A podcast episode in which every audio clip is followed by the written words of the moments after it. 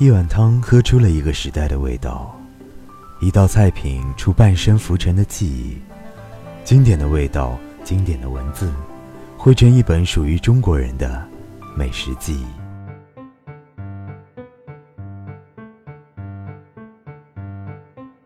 从香糟说到鲑鱼宴，王世果。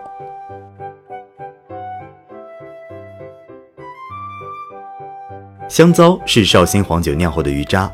用它泡酒调味却是中国的一大发明，妙在糟香不同于酒香，做出菜有它特别的风味，绝不是只用酒所能代替的。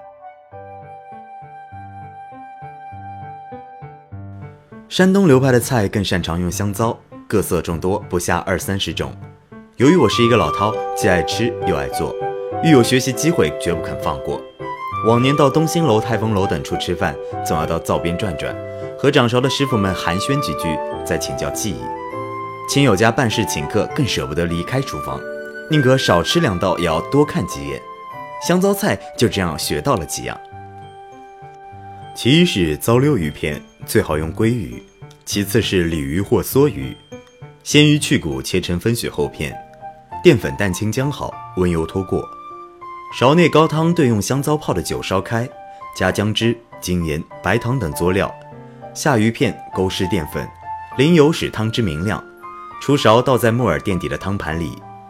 鱼片洁白，木耳黝黑，汤汁晶明。宛似初雪覆苍苔，淡雅之至。桂鱼鸡软滑，到口即溶。香糟去其腥而益其鲜，真堪称色香味三绝。又一位是糟味茭白或冬笋，夏冬季节不同，用料异异，做法则基本相似。茭白选用短粗脆嫩者，直向改刀后平刀拍成不规则碎块。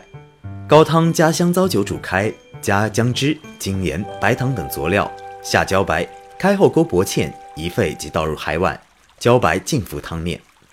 碗未登席，鼻关已开，一撮到口，分一指夹。妙在糟香中有清香，仿佛身在莲塘孤蒲间。论其格调，信是无上一品。后味之后，有此一盘。迷觉口爽神怡，糟味冬笋，笋意先蒸再改刀拍碎。此二菜虽名曰味，实际上都不宜大煮，很快就可以出勺。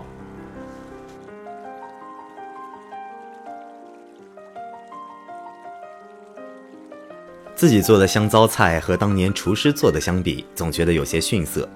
思考了一下，认识到汤与糟之间有矛盾又有统一，高汤多，糟少。则味足而香不浓，高汤少糟多则香浓而味不足，香浓味足是二者矛盾的统一。其要求是高汤要蒸高，香糟酒要糟浓。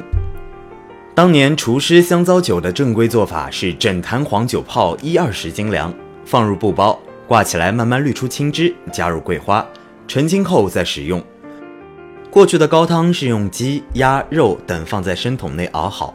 再砸烂鸡脯，放入桶内，把汤吊清，清到一如清水。自己做香糟菜，临时用个黄酒泡糟，煮个鸡骨架，就算高汤，怎能和当年厨师做的正规做法相比？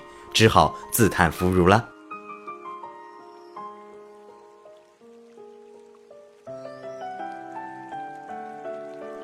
但我也有过一次得意的香糟菜，只有一次，即使当年在东兴楼、泰丰楼也吃不到。那就是在湖北陈宁干校时做的糟溜鲑鱼白加蒲菜。一九七三年春夏间，五七干校已进入逍遥时期，不时有战友调回北京。